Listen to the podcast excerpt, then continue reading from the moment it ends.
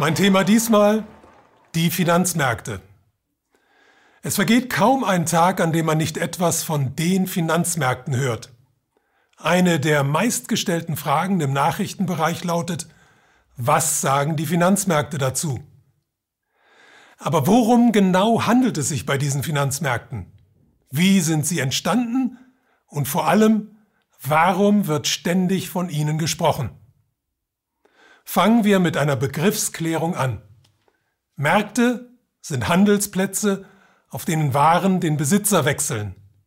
Finanzmärkte sind also Handelsplätze, auf denen Finanzprodukte den Besitzer wechseln. Unter Finanzprodukten verstehen wir alles, was man kaufen kann, wenn man sein Geld anlegen und es vermehren möchte, ohne selber dafür zu arbeiten. Aktien und Anleihen zum Beispiel sind klassische Finanzprodukte. Wer eine Aktie kauft, wird zum Teilhaber eines Unternehmens und ist an seinem Gewinn oder Verlust beteiligt. Wer eine Anleihe kauft, leiht einem Unternehmen Geld und erhält dafür Zinsen. Aktien und Anleihen dienen also dazu, Unternehmen mit Geld zu versorgen, damit sie erfolgreich arbeiten können. Solche klassischen Finanzprodukte fördern also die Realwirtschaft, das heißt das produzierende Gewerbe und den Dienstleistungssektor. In den vergangenen drei Jahrzehnten allerdings hat eine bestimmte Art von Finanzprodukten einen kometenhaften Aufstieg erlebt, die diesen Effekt nicht haben. Die Derivate. Derivate sind Terminkontrakte, mit denen man auf steigende oder fallende Preise, Kurse oder Zinsen setzt. Im Grunde also nichts anderes als Wetten. Mit ihnen kann man innerhalb von kurzer Zeit sehr hohe Gewinne erzielen oder auch sehr hohe Verluste erleiden. Nur eines kann man nicht, die Realwirtschaft fördern. Obwohl Derivate historisch zur Eingrenzung von Risiken entstanden sind, dienen sie in der heutigen Form fast ausschließlich der Bereicherung von Spekulanten. Und nicht nur das, sie schaden der Realwirtschaft, indem sie ihr Geld entziehen und einzelne Marktteilnehmer, zum Beispiel durch Wetten auf fallende Kurse, vom Unglück anderer profitieren lassen.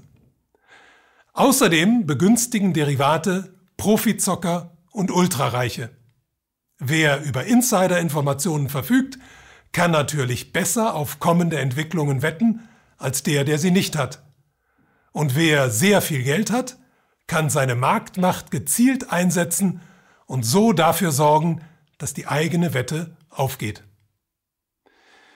Der Derivatemarkt ist in den vergangenen drei Jahrzehnten geradezu explodiert und nimmt heute innerhalb der Finanzmärkte den mit Abstand größten Raum ein.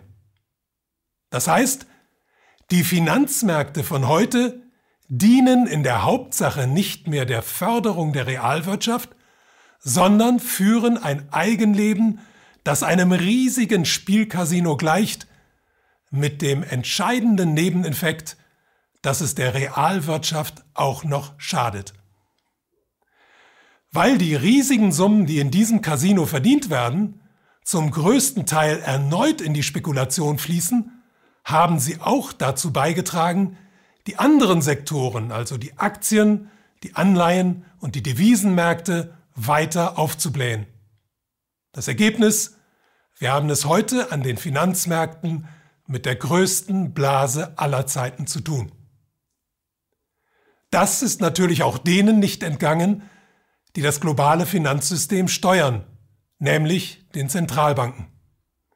Um das Platzen dieser Megablase zu verhindern, versuchen sie seit einiger Zeit ihre Geldpolitik zu straffen, das heißt weniger Geld ins System zu pumpen und die Zinsen langsam anzuheben. Dabei aber stoßen sie auf ein gewaltiges Problem. Die niedrigen Zinsen der Vergangenheit haben nämlich Staaten, Unternehmen und Privathaushalte dazu verführt, sich immer mehr Geld zu leihen und den höchsten Schuldenberg aller Zeiten anzuhäufen. Schulden aber müssen bedient werden. Und das wird durch eine Verringerung der Geldmenge bei gleichzeitiger Erhöhung des Zinssatzes erheblich erschwert. Die Finanzmärkte befinden sich deshalb in einer historischen Sackgasse. Setzen die Zentralbanken die Straffung der Geldpolitik fort, treiben sie immer mehr Schuldner in die Zahlungsunfähigkeit. Reißen sie das Ruder aber herum und pumpen noch mehr Geld zu noch niedrigeren Zinsen ins System, wächst die Megablase weiter.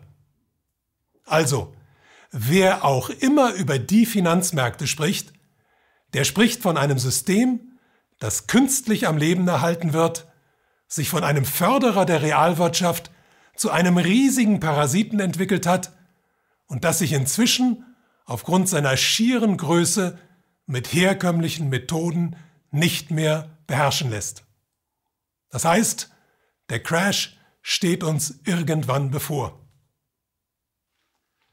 Die Zeit ist reif für ein demokratisches Geldsystem.